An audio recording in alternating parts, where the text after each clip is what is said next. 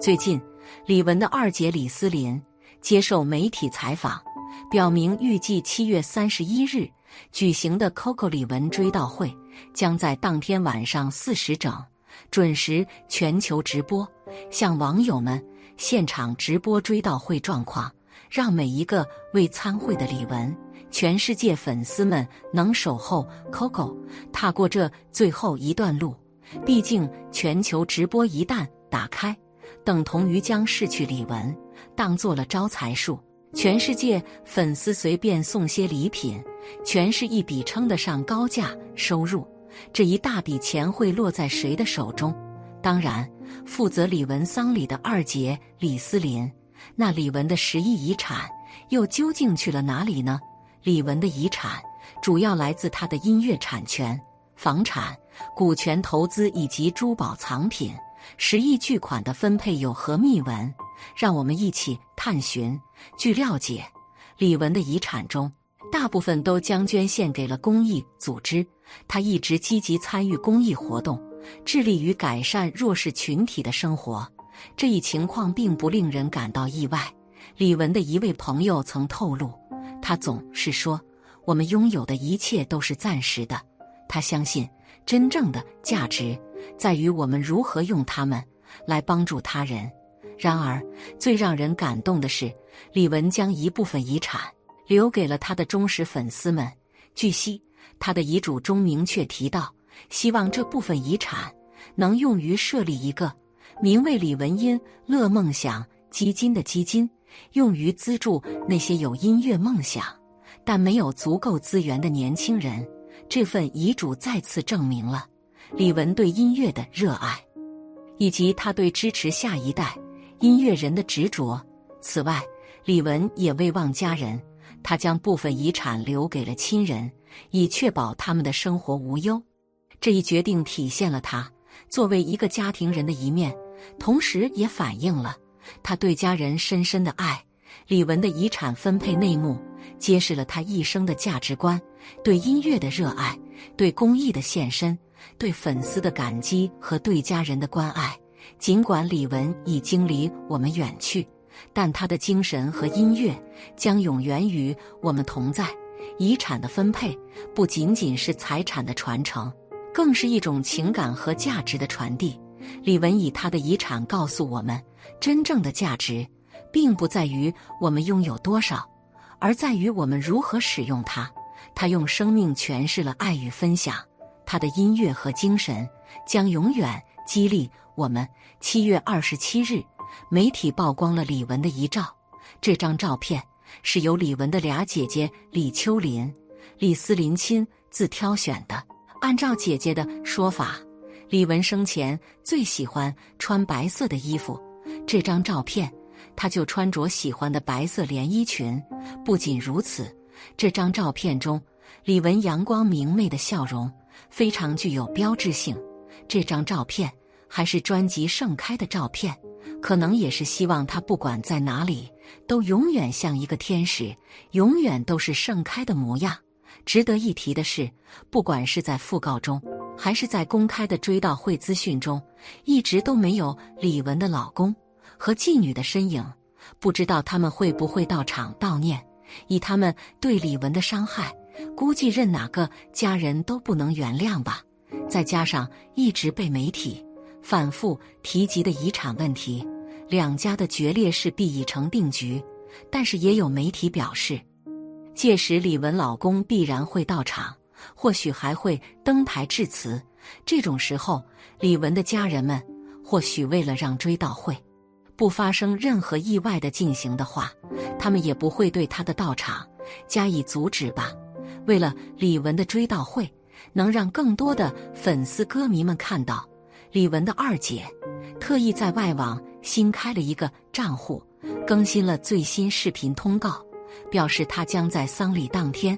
开启全球直播，李玟姐姐李思琳表示，她知道有很多粉丝朋友们都想要在最后仪式上跟李玟做一场告别，但是因为时间或者地点的原因，很多人无法到场。他不想要任何一个想要祭拜的人失望，因此决定追悼会三十一日下午四点到七点，八月一日上午九点半到十点半的时候进行网络直播。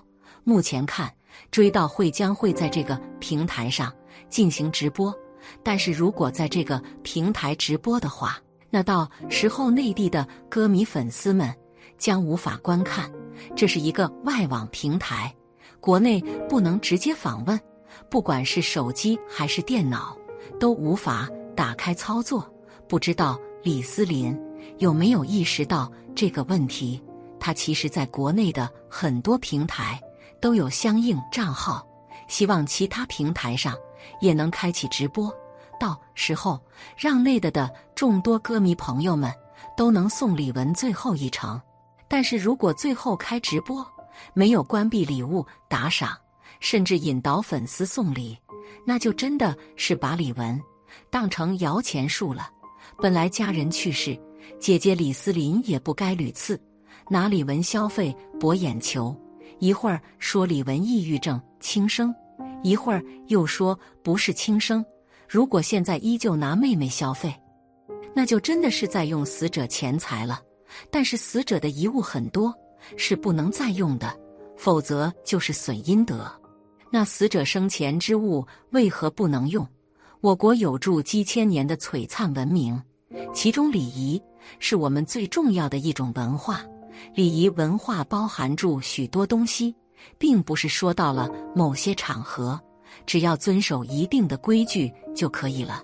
在古代，君父之间讲究忠孝，朋友之间讲究仁义，夫妻之间则讲究尊敬，而且从这几个方面。又延伸出许多大大小小的礼节，比如丧葬文化，就是最为繁琐复杂的一种礼仪。古时候统治者大多以道德治天下，首先推崇的就是孝道。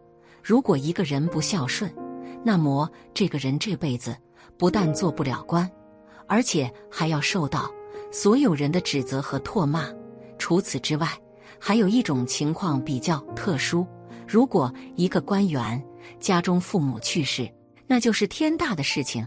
无论你的官多么大，手头的工作多么重要，都要回去奔丧，而且还要为父母守孝三年，这叫做丁忧。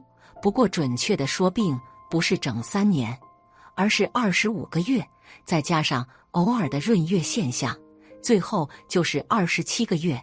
丧葬文化可以追溯到远古时期，到了商周时期，渐渐形成了一种完整的丧葬制度。当时的人思想比较落后，认为死亡并不是真正的消失，而是去往另一个世界。正是因为有这种观念，人们才会给逝者建造坟墓，将遗物和随葬品葬入坟墓。不过需要注意的是。那个时候施行丧葬制度的，只在贵族之间，平民百姓是没有资格的。尽管百姓不可能随葬珍贵的死葬品，但是逝者生前的衣物或者什么重要的东西，一般情况下都会随葬在棺木里。希望逝者和生前一模一样，因为这是对逝者最大的尊敬和关怀，也是丧葬。文化中的重要一部分，但是人这一辈子所用过的东西非常多，不可能全都带入坟墓。比如一些比较大点的东西。再者，由于古人的生活比较贫穷，一件家庭用具甚至可以用上数十年，不会轻易埋入坟墓里。实际上，死者生前用过的东西，尽量别用。这种做法并不是迷信。而是有一定的科学道理，越是亲近的人越应该忌讳。这究竟是为什么呢？这是因为大多数人在去世之前都患有非常严重的疾病，再加上抵抗力比较低，无论是坐住的椅子，还是睡觉的床，或者是衣服和其他用具，或多或少都会沾染上病菌。其次，逝者的遗物。总是出现在亲人的面前，免不的就会睹物思人。如果经常沉浸在伤心和悲痛中，那么久而久之，身体一定会变得虚弱。在生活中，我们经常听到某些人说父母生前没有好好行孝的后悔之语，树欲静而风不止，子欲养而亲不待。时光弹指一挥，不要等到来不及的时候去说那些毫无意义的话。所以，我们一定要及时行孝，珍惜眼前的亲人。同时，告别仪式之后，就真的要跟李文说再见了。他是真的走了，再也不会有好听的音乐更新，也再也感受不到人间的痛苦。或许对他来说，也是一种解脱吧。只希望他在天堂再也没有伤痛，一路走好。好了，本期的视频就为大家分享到这里，感谢您的观看。如果您也喜欢本期内容，请给我点个赞，还可以在右下角点击订阅或者分享给您的朋友。您的支持是我最大的动力。咱们下期再见。